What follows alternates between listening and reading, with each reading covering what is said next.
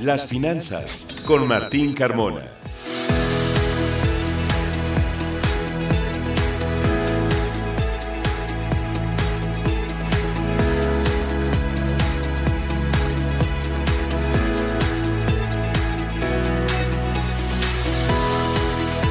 Martín Carmona, qué gusto tenerte en cabina, así que adelante, por favor. Igualmente, Adriana, gracias y buenas tardes al auditorio.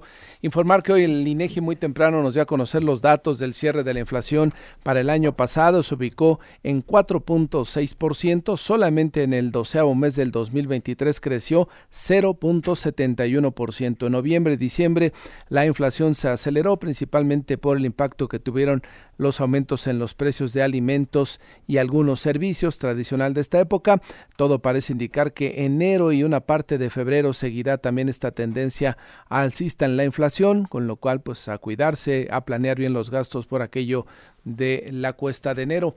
Eh, una buena noticia, hoy el Banco Mundial elevó las proyecciones de crecimiento para la economía mexicana. En el 2023 crecería una tasa del 3.6%, para el 2024 desaceleraría y crecería un 2.6% y en el caso de la región de América Latina, el 2024 el crecimiento promedio es del 2.3%. En el caso de México, ve el Banco Mundial bien la estrategia del gasto social que va a incidir en el gasto del consumidor, la inversión pública y privada, que es más la pública que la privada, que ese es un tema que finalmente pues la baja en la, en la inversión privada se compensa con la pública y el llamado New Shoring que esperamos se materialice y contribuya a mejorar la tasa de crecimiento para la economía de nuestro país. Ernesto Gloria, información de la industria automotriz y de autopartes. Adelante, buenas tardes. Y hablando de expectativas, Martín, muy buenas tardes, auditorio de Enfoque. La industria nacional de autopartes confió en que en el 2023 se consolidará como el año de aumento en exportación de su producción, principalmente hacia Norteamérica. En conferencia de prensa, Armando Cortés, director general del organismo, señaló que con cifras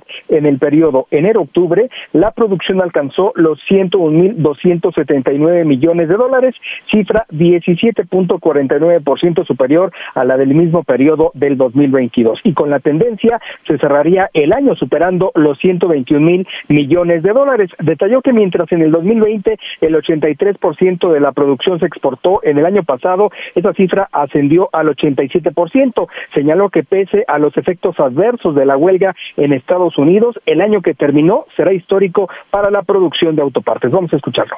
En el mes de octubre ya se tiene todos los efectos eh, de la huelga de Estados Unidos por lo que podemos observar que no se redujo la producción en abajo de 10 mil millones de dólares. Esto vuelve a, mencionar que estaremos cerrando el año con producciones por encima en promedio de 10 mil millones de dólares durante todo 2023, que siguen siendo números históricos comparados contra los años anteriores. Aquí podemos ver los datos desde, desde 2019 y 2023, mes con mes, ha ratificado ser un año histórico en la producción. Martín detalló que las partes con mayor producción continúan siendo las eléctricas, en especial los arneses, así como las carrocerías, lo relativo a la cristalería, frenos y sus partes y productos automotrices de hule. La industria de autopartes, pese a esta señalada desaceleración de la economía norteamericana, confió en que nuestro país tendrá un crecimiento por la demanda precisamente de la Unión Americana. Señaló que esta podría aumentar en México hasta un 3.10% adicional comparado con el 2023, lo que representa una producción de más de 125 mil millones de dólares, explicado principalmente por un incremento en la demanda norteamericana, estimada al menos en 3%. Señaló que aunque el proceso electoral podría añadir ruido, hay una expectativa positiva para ambas naciones. Es nuevamente la voz de Armando Cortés. Nuestra perspectiva sigue siendo optimista y creciente. Creemos también que hay que estar muy pendiente del proceso electoral en Estados Unidos, recordar que hay elecciones en nuestro país vecino el 5 de noviembre y seguramente el tema vinculado a la industria automotriz y de autopartes va a ser uno de los temas importantes de la agenda eh, de los candidatos a nivel Norteamérica y eso siempre tiene una incidencia importante en, en el efecto que se genera en nuestra industria en México. De cualquier manera, más allá de estos temas coyunturales, vemos una industria de autopartes sólida, con expectativas muy positivas. Martín, el reporte que les tengo. Bien, Ernesto, gracias por la información. Y termino, Adriana, dando a conocer que hoy el precio del dólar se está incrementando unos 14 eh, centavos a niveles de 16.95 15 centavos sube el precio del dólar justamente en esta jornada, 16.95 y la Bolsa Mexicana de Valores pierde el 1.85%. La información, Adriana. Gracias, gracias Martín, buenas tardes. Hasta mañana a las 6 de la mañana con frío, pero te escuchamos. Aquí estaremos. Bien abrigadito. Bien, como debe de ser. Buenas gracias, buenas tardes Martín Carmona. Su espacio de las 6 de la mañana, Martín, no es financiero, es el espacio más útil en el que ustedes puedan estar en contacto a esa hora. A los que madrugan, claro, porque, bueno, nos pone al tanto de lo que está ocurriendo en la ciudad que nunca duerme ya, y no es la de Las Vegas, pero no, no deja de haber movimiento en esta ciudad y todo lo que es la zona conurbada del Estado de México y las carreteras que, que entran y salen de, de, de la Ciudad de México, todo eso es información muy útil y lo que va surgiendo en ese amanecer. A las seis de la mañana, Martín Carmona. Bueno, eh, seguimos atentos a, a, lo que está ocurriendo en Ecuador, que ya les informaba que encapuchados tomaron un canal de televisión y mantienen a, a los empleados como rehenes y armados y eh, esto se tensa en Ecuador. Es lo que sabemos hasta este momento, pero estamos al pendiente para aquí tenerles al tanto.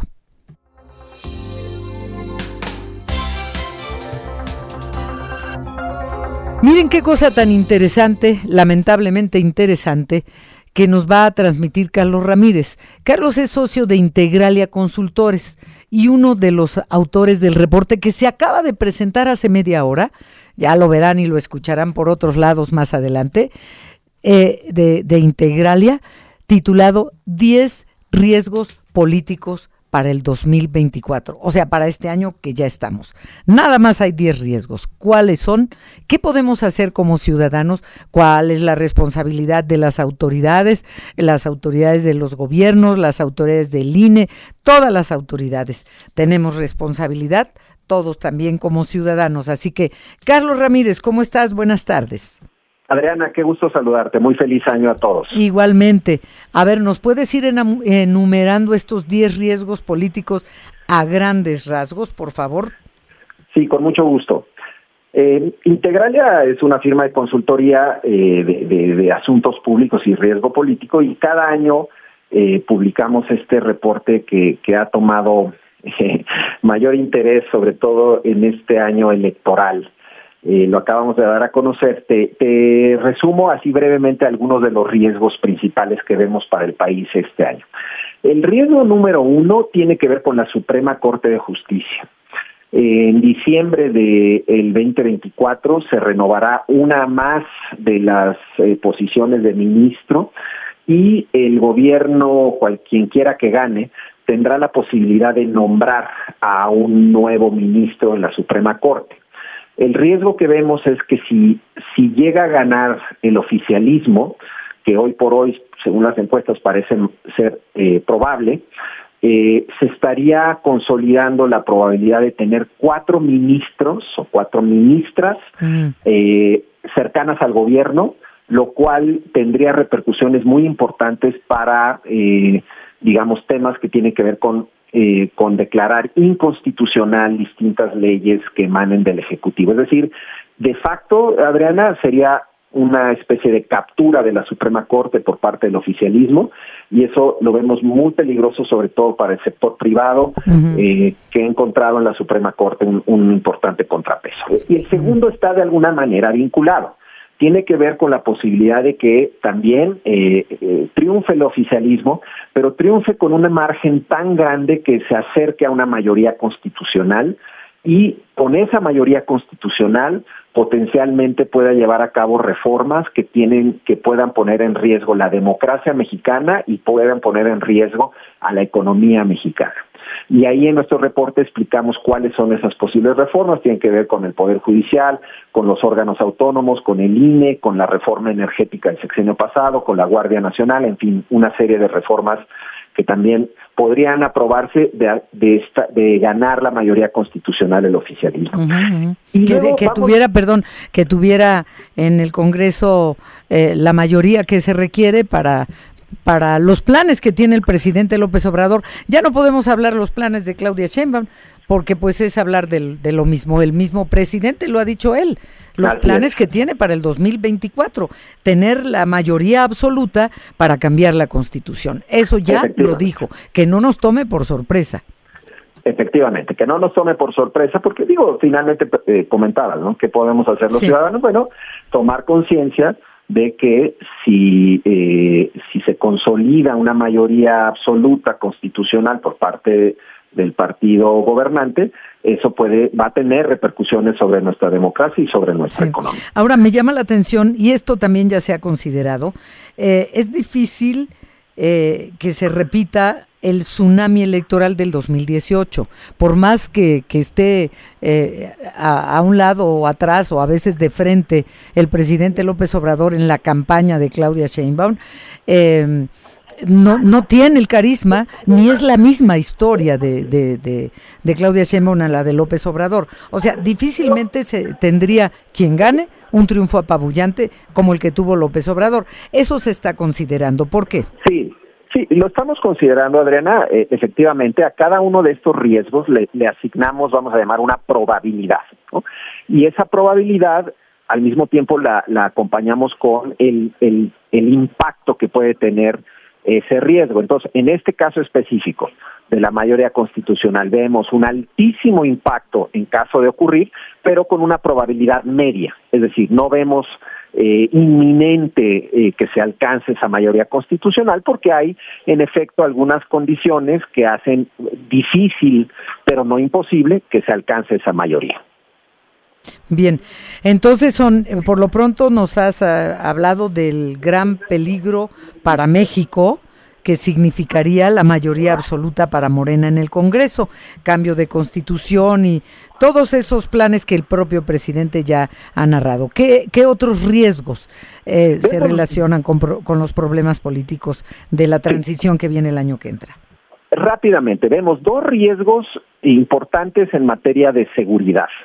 Eh, uno que tiene que ver con, es un año electoral, los años electorales desafortunadamente suelen ser años violentos en materia, eh, digamos, de violencia política, y dado el contexto actual en el que se encuentra el país en esa materia, vemos riesgos relevantes, no solo que tienen que ver con, eh, digamos, candidatos que están expuestos, en el 2021 tuvimos muchísima violencia política, desafortunadamente, y vemos el 2024 también con riesgos relevantes, sino también con el avance que han tenido el crimen organizado en algunas zonas del país y que en un año electoral muy probablemente se trate de consolidar, eh, sobre todo en regiones específicas. Entonces vemos un año difícil en esta materia, en materia de seguridad. Vinculado de alguna u otra manera al anterior, vemos incentivos para que el gobierno, vamos a llamar, en su último año de gobierno, pero también potencialmente eh, para de cara al siguiente gobierno, herede una mayor militarización de las actividades públicas, es decir, que este sexenio, se este eh, año, perdóname, se consolide aún más un proceso de militarización que hemos visto de manera inédita en estos cinco años de administración del presidente López Obrador y que el gobierno eche mano de los militares para, vamos a llamar, ya lo estamos viendo, ¿no? Para, eh, digamos, volar aerolíneas, manejar trenes, eh, llevar las aduanas, los aeropuertos, y no digamos la seguridad. Entonces ese es otro riesgo relevante que, que marcamos ahí.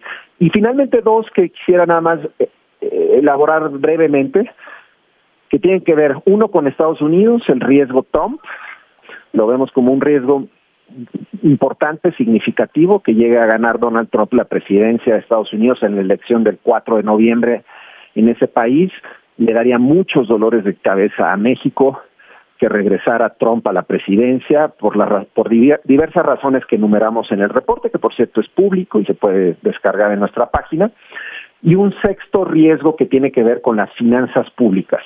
Adriana. El siguiente gobierno va a heredar finanzas públicas extraordinariamente complicadas, es decir, pues, frágiles. Sí, muy, muy, muy, y con compromisos ya adquiridos y, aumentos y más, y más, más, eh, más eh, eh, aumentos a, a, las madres solteras, a los adultos mayores, a, las becas de los estudiantes y todo eso además se ha hecho sin ninguna evaluación ni sin ninguna observación de que efectivamente el dinero esté sirviendo para lo que se destina. Y eso ahí va, y además los recursos petroleros a la baja. Sí, eh, las cuentas van a estar muy complicadas para quien llegue a la presidencia en este año. En fin, estabas en, en un punto hablando del tema económico y ya para concluir, por favor, Carlos. Eh, simplemente concluir, mira, hay, hay algunos otros riesgos que, que no podemos, eh, digamos, eh, obviar, ¿no? Pero que, los marcamos como los riesgos también del año 24. Está un tema que tiene que ver con la corrupción. Los últimos años de gobierno suelen ser años de descontrol administrativo, vemos eh, condiciones para que eh, ese asunto sea complicado en este 2024. También eh, nos preocupa un poco qué pasará, qué pasaría si tuviéramos una elección cerrada, es decir, si tuviéramos una elección cerrada. ¿Qué dice el INE ante eso? Y el Tribunal Electoral entre ellos peleándose. Exactamente. Y bueno, y obviamente el, rol ahí del ejecutivo del presidente en caso de, eh, de que su candidata pierda pierda la elección del 2024. Eh, serían en esencia los riesgos, Adriana, que vemos, obviamente hay mucho más elaborados en el documento, pero eso sería. A grandes rasgos, pero entonces habrá que ir punto por punto en el transcurso del proceso electoral, Carlos Ramírez.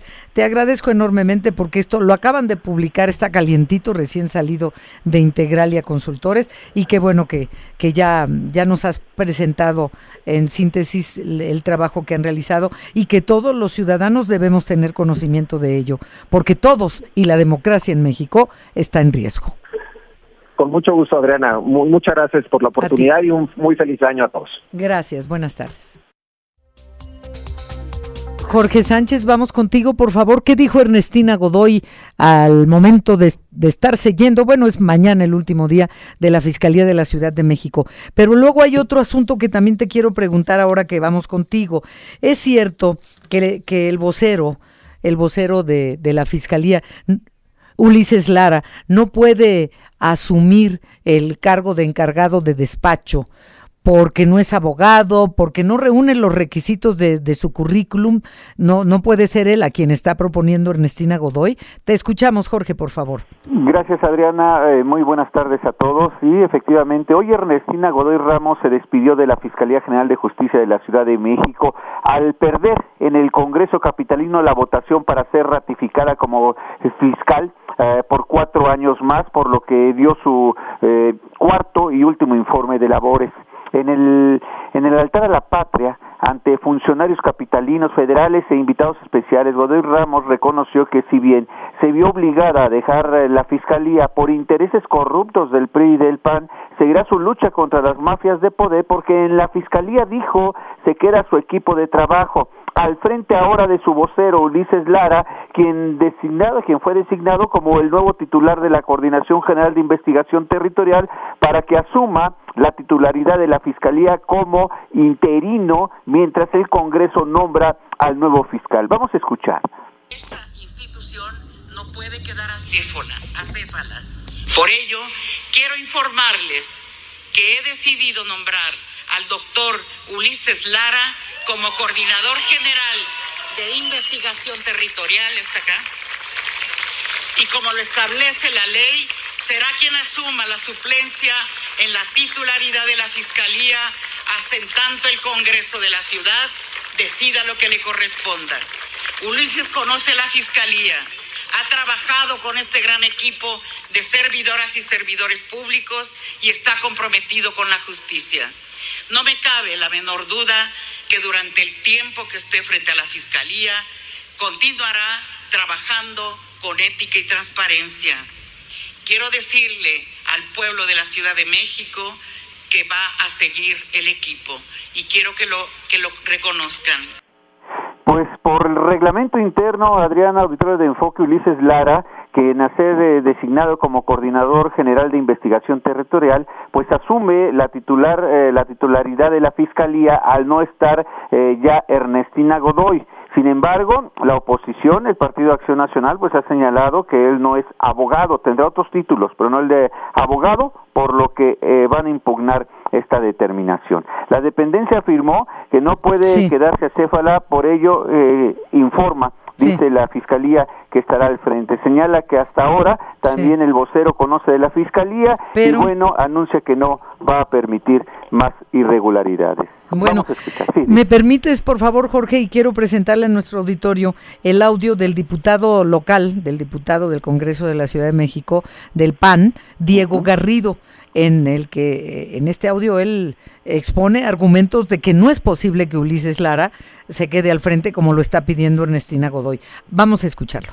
De otra forma, si se pone a un psicólogo, a un sociólogo, a un politólogo, a cualquier otra persona que tenga otro tipo de licenciatura, pero no la licenciatura en Derecho, lo que estaría sucediendo es de que pone en riesgo toda decisión de la Fiscalía, de un órgano del Estado mexicano, de un órgano de la Ciudad de México, para procurar la justicia en esta ciudad. ¿Por qué? Porque todo acto podría ser invalidado porque fue emitido por una persona que no tiene la competencia para ocupar el cargo. Entonces esto vulnera la certeza jurídica de los actos de la Fiscalía si se nombra a cualquier persona que no tenga el título de licenciado en Derecho. Pues ese es el audio, Jorge pues, Sánchez. Sí, pues eh, es eh, la afirmación de la del legislador panista, eh, el reglamento interno sí lo permite, esto va a llevar a debate si se puede haber una un, debate ya podría ser hasta en la Suprema Corte de Justicia y bueno hay que señalar que para la fiscalía o la un fiscal pues se afectaron intereses de grupos criminales y de políticos que se asociaron para cometer delitos se creían intocables y ahora, bueno, ellos van a seguir trabajando para meterlos a la cárcel, lo que dice la fiscal. Vamos a estar pendientes a ver que si será una controversia, pues se llegaría hasta la Suprema Corte. Válgame. Gracias, Jorge. Buenas tardes. Buenas tardes. La situación en Ecuador se está complicando. Eh, ya tomaron, o sea, esto está bien coordinado. Empezaron los eh, eh, terroristas, porque así ya los calificó el presidente de Ecuador, eh, con motines en seis cárceles. Eh, posteriormente llegaron a un canal de televisión, de televisión comercial, no televisión pública, lo tomaron y tienen rehenes como rehenes a los trabajadores, tomaron la Universidad de Guayaquil, saquearon un centro comercial y ya el, el presidente de Ecuador, Novoa, instruye a las Fuerzas Armadas que están saliendo a la calle a aplicar el derecho internacional y decreta conflicto armado interno, conflicto armado interno en Ecuador, después de que todo esto empezó con las cárceles y los encapuchados tomando el canal de televisión, etcétera, lo que ya les hemos venido narrando, por eso decimos información en desarrollo. Y dispone este decreto identificar a grupos que, ya se conocen como organizaciones terroristas y actores estatales no beligerantes. Y hay una lista, no solo de los choneros, eh, sino de a unos que se les llama los fatales, otros que se les llama los cubanos. Gastón, te pido por favor que publiques para, para Twitter y la página de Enfoque este decreto que está saliendo en este momento. Dice Presidencia de la República de Ecuador, número 111, Daniel Novoa Asín. Eh, ya me lo quitó Gastón. Y ahí me quedé, me dejó colgada se está de la, cargando y se está cargando, me, me, dejó colgada de la brocha. Exposición de motivos, no se los voy a leer todos, es un comunicado muy extenso, pero para que lo, lo, lo vayamos viendo, pues eh, ahora mismo lo sube a la página de Enfoque, por favor Gastón, y, y a mi ex eh, insta al Estado, en bla, bla, bla, bla. Exposición de motivos para pedirle a las Fuerzas Armadas que aplique el derecho internacional. O sea, más que crítica la situación en Ecuador, eh, decreta el presidente conflicto armado interno en Ecuador. Vamos a una pausa.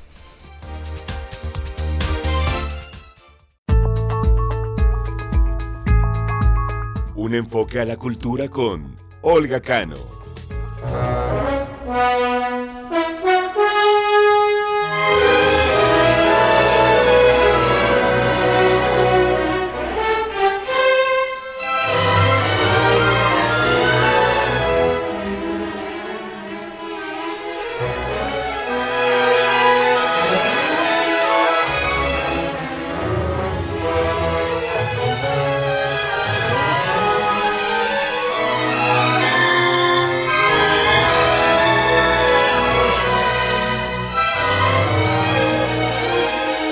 Qué música, qué música.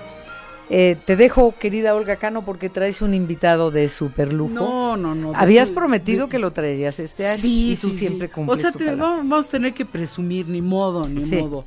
Y yo digo que es un, un invitado de, de dos pócar, e- es- es así como las cartas, ¿no? Lo que vale la pena, dos pócar. Primero porque tiene cuatro facetas, director de orquesta de ópera y sinfónico, pianista, violinista y también contratenor. ¿Cómo ves ese? Mm. Y la otra cosa es que tiene cuatro cualidades.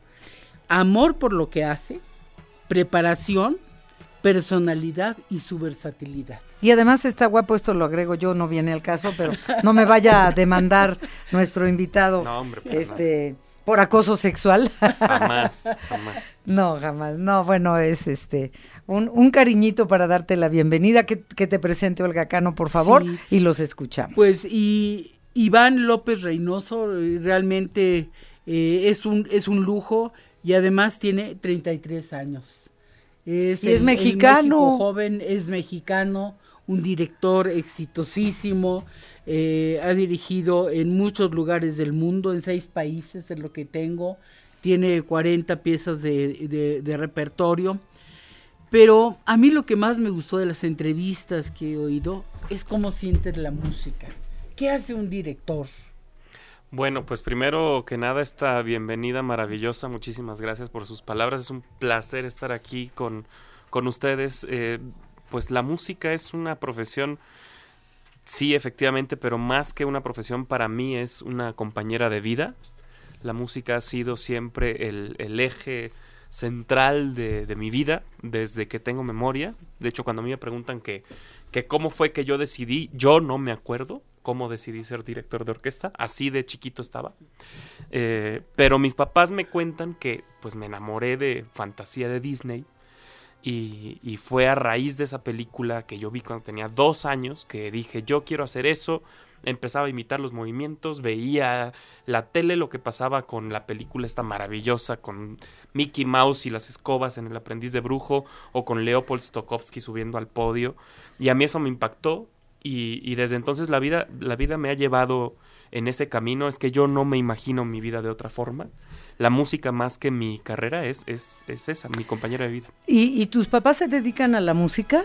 No, son, Ah. son ingenieros los dos. No tengo antecedentes eh, Bueno, tienen que ver con números. musicales. Sí, claro. Sí. No tengo antecedentes musicales en mi familia. Eh, por allí, lejos en el árbol genealógico, eh, algún eh, familiar de la, de la familia de mi papá tocaba el piano, pero de manera así más improvisada, más este, de bohemio, boleros, etcétera, ¿no?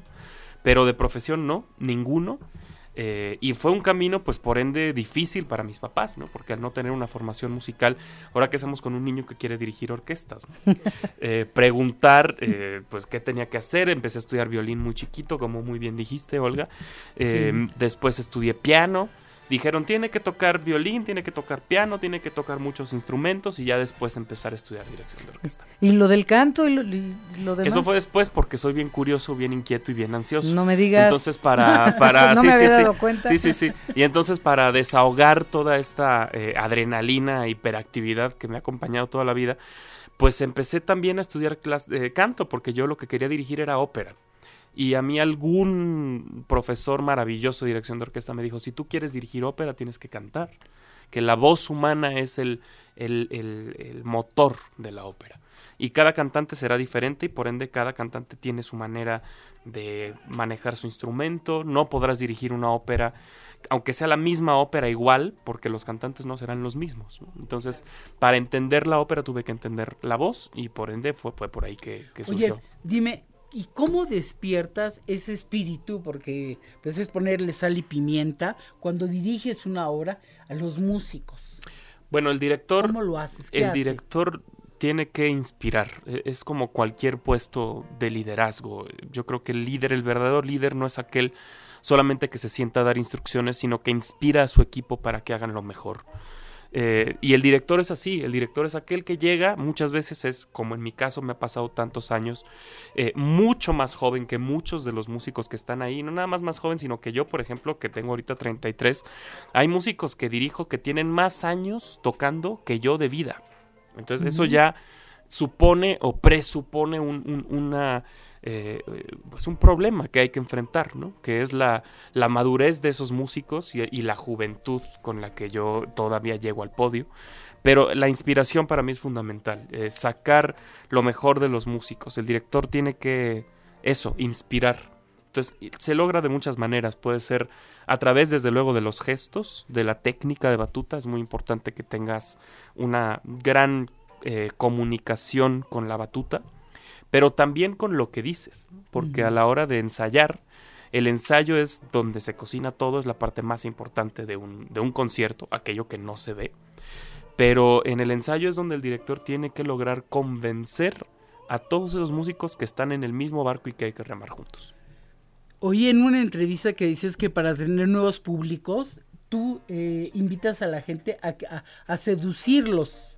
Sí. Yo que he estado en ensayos, me desespera cuando llego a un concierto y cuando estuve en el ensayo de ver cómo este, ustedes platican con los músicos y les dicen la historia de la pieza y todo eso y cuando y entonces te vas metiendo te vas metiendo y en aquellas salas encerradas que luego no hay otra situación visual cómo cómo cómo seducir y luego a la hora que llegue el concierto esa parte a mí me falta. Digo a lo mejor eh, mi, mi, mi, cosa más fina es lo visual y no lo musical. Claro. Pero, pero cuando yo veo en el ensayo cómo narran y cómo vas metiendo a todos los músicos, ¿por qué no hacer eso en los conciertos? Yo creo que es un trabajo que, que estamos tratando de hacer, sobre todo los directores de una generación pues reciente hacia acá, ¿no? Yo eh, creo que es un, una cosa fundamental, sobre todo porque es cada vez más difícil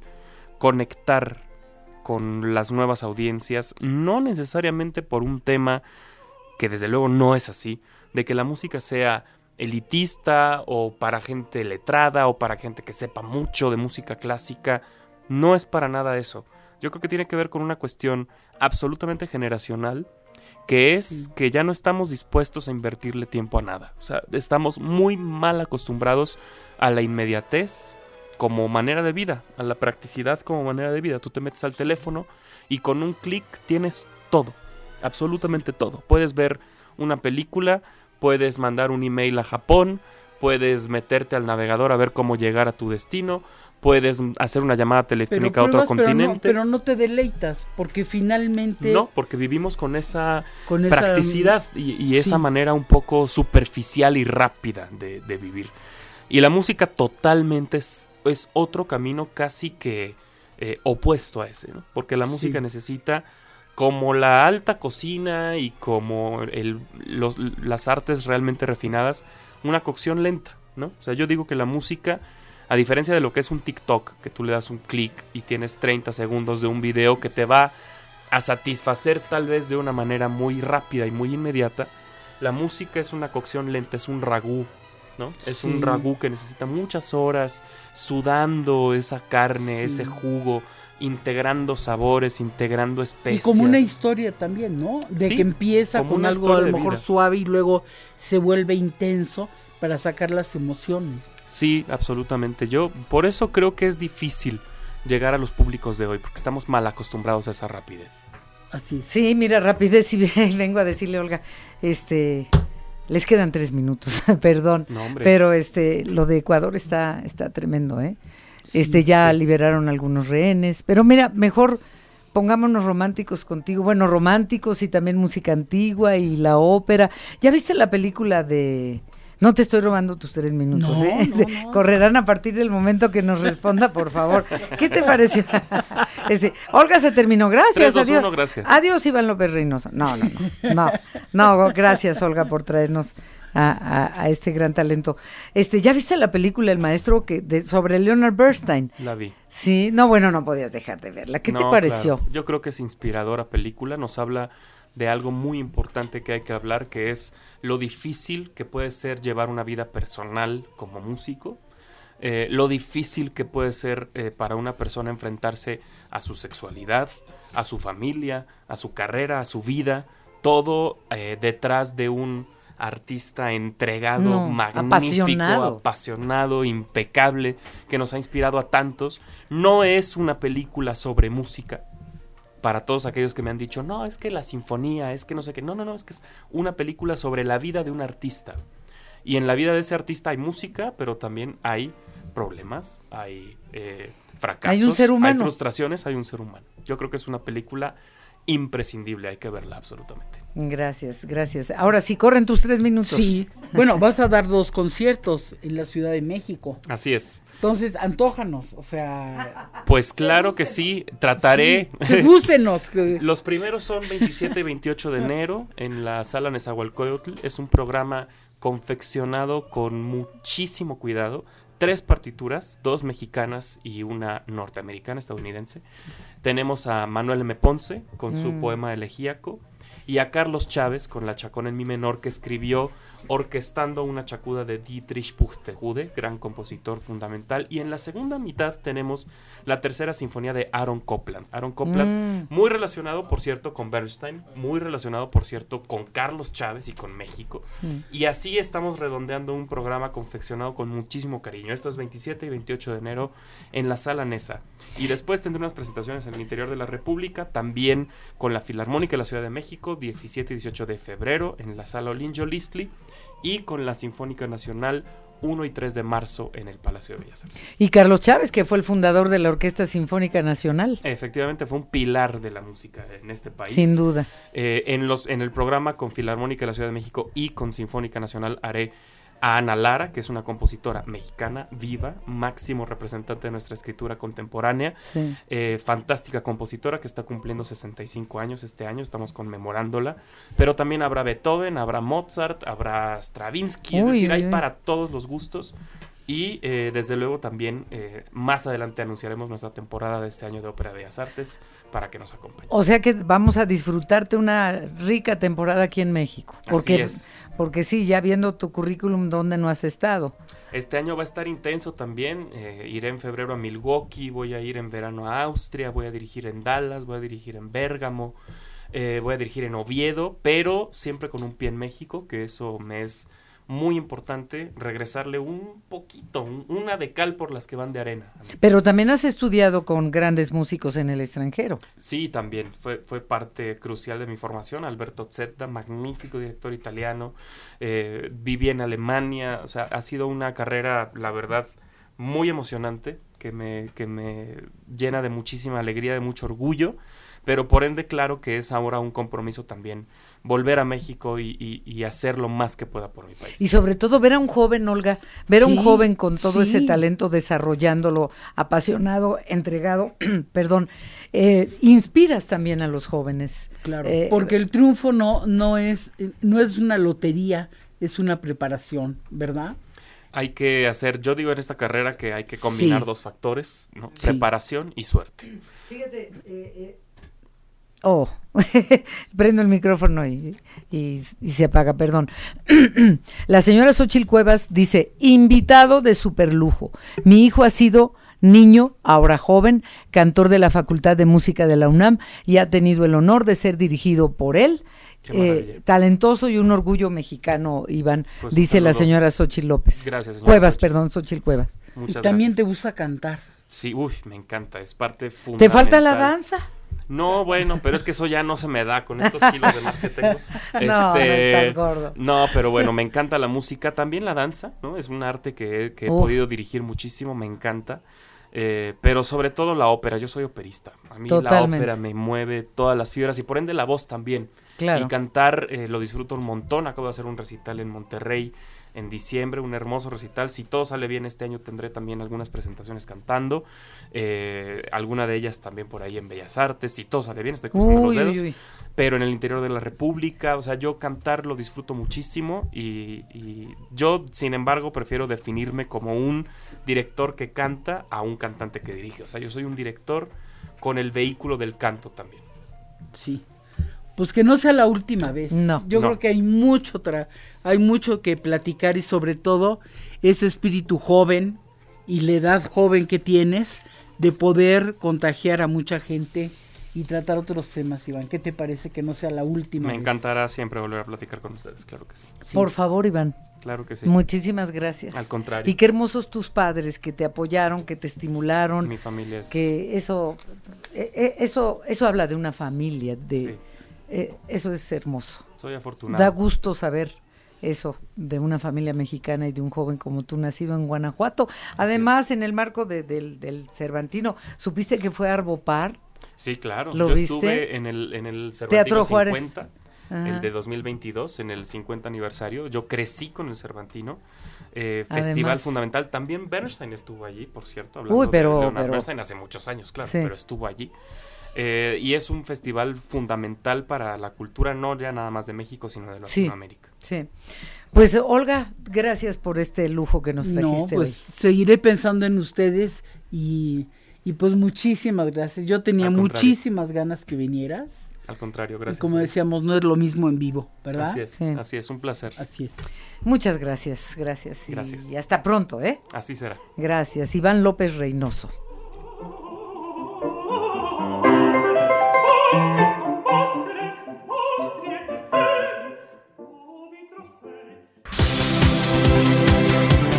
Los deportes con Fernando Espinosa.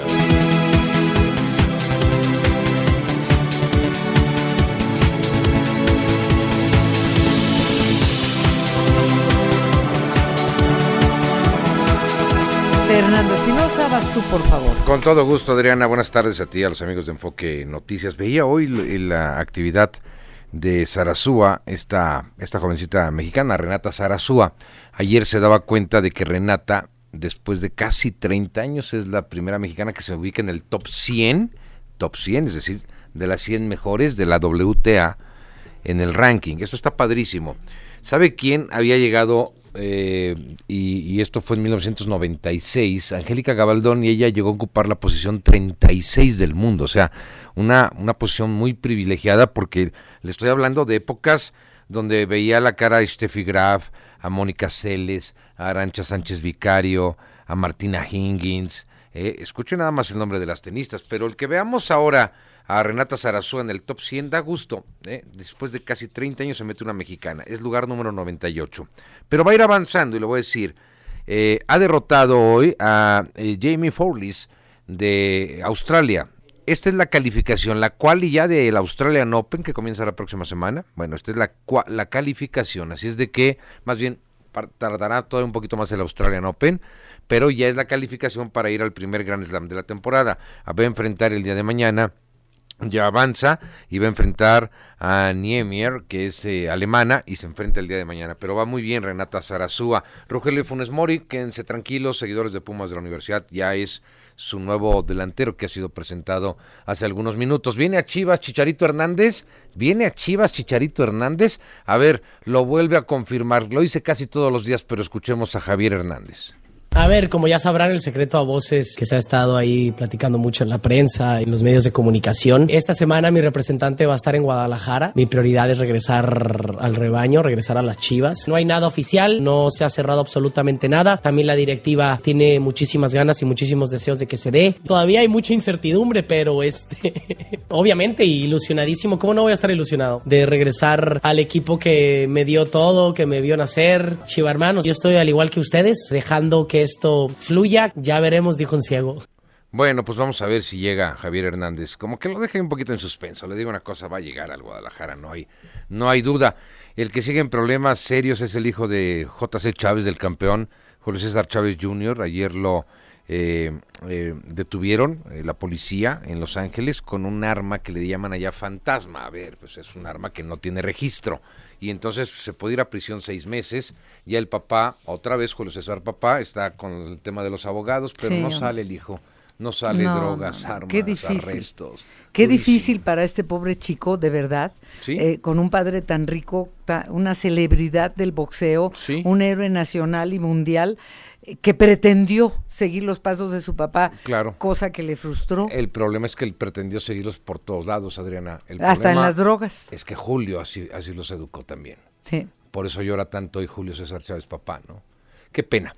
Son los deportes, Adriana. Muchas gracias. Buenas tardes. Gracias a ti, Fernando. Hasta mañana. Gastón, me pones por favor lo que teníamos. Pues ya les habíamos informado que el presidente de Ecuador, Daniel Novoa, decretó estado de excepción después de la toma de rehenes en la televisión comercial, también la Universidad de Guayaquil, saqueo en centros comerciales, etcétera, encapuchados armados y ahora están atacando a transeúntes los asaltan, los golpean, les roban lo que traen. Es un vandalismo y, un, un caos lo que se está viviendo en este momento en Ecuador. Ya fueron liberados al menos 20 trabajadores de la estación de televisión. Eh, la Policía Nacional está en acción, ya detuvo al menos a 10 de los delincuentes y como les comentaba, ratifica el presidente Novoa y ordena a las Fuerzas Armadas que ejecuten operaciones militares para neutralizar a los grupos terroristas y actores no estatales, así dijo, beligerantes. No olvidemos este que esto mm, no es nuevo, pero pero ha, ha, venido habiendo cierta tensión en Ecuador, inclusive de grupos terroristas mexicanos que perpetraron eh, un ataque con un coche bomba recientemente, que, que, se autonombran Cártel Jalisco Nueva Generación allá en Ecuador. No sabemos de dónde venga esto, por qué pretenden un golpe de Estado, por qué desestabilizar Ecuador. Nos quedamos con muchas preguntas porque ya es momento de, de despedirnos, es momento de despedirnos, pero la información sigue en desarrollo y en nuestra página de Enfoque Noticias todo, las imágenes, eh, todo, todo lo que está surgiendo minuto a minuto. Eh, Gastón, nos despedimos, por favor. ¿Tienes algo tú que agregar? No, Adriana, solamente eh, sobre el mismo tema que estabas diciendo, que el secretario de Comunicaciones, Roberto Isurreta de, Isurieta de Ecuador, como, como lo has dicho, confirmó la liberación de la mayoría de los funcionarios de TC Televisión y coordina las acciones de los ministerios de Gobierno y Defensa allá en Guayaquil. Todo es un caos, no sabemos a ciencia cierta hacia dónde va ni el estado exactamente de la seguridad nacional, pero bueno, seguimos al pendiente, Adriana. Excelente tarde de, de, martes para todos, buen provecho. Sí, gracias a todos por estar con nosotros el día de hoy. Mañana a la una en punto, soy Adriana Pérez Cañedo, muchas gracias, buenas tardes.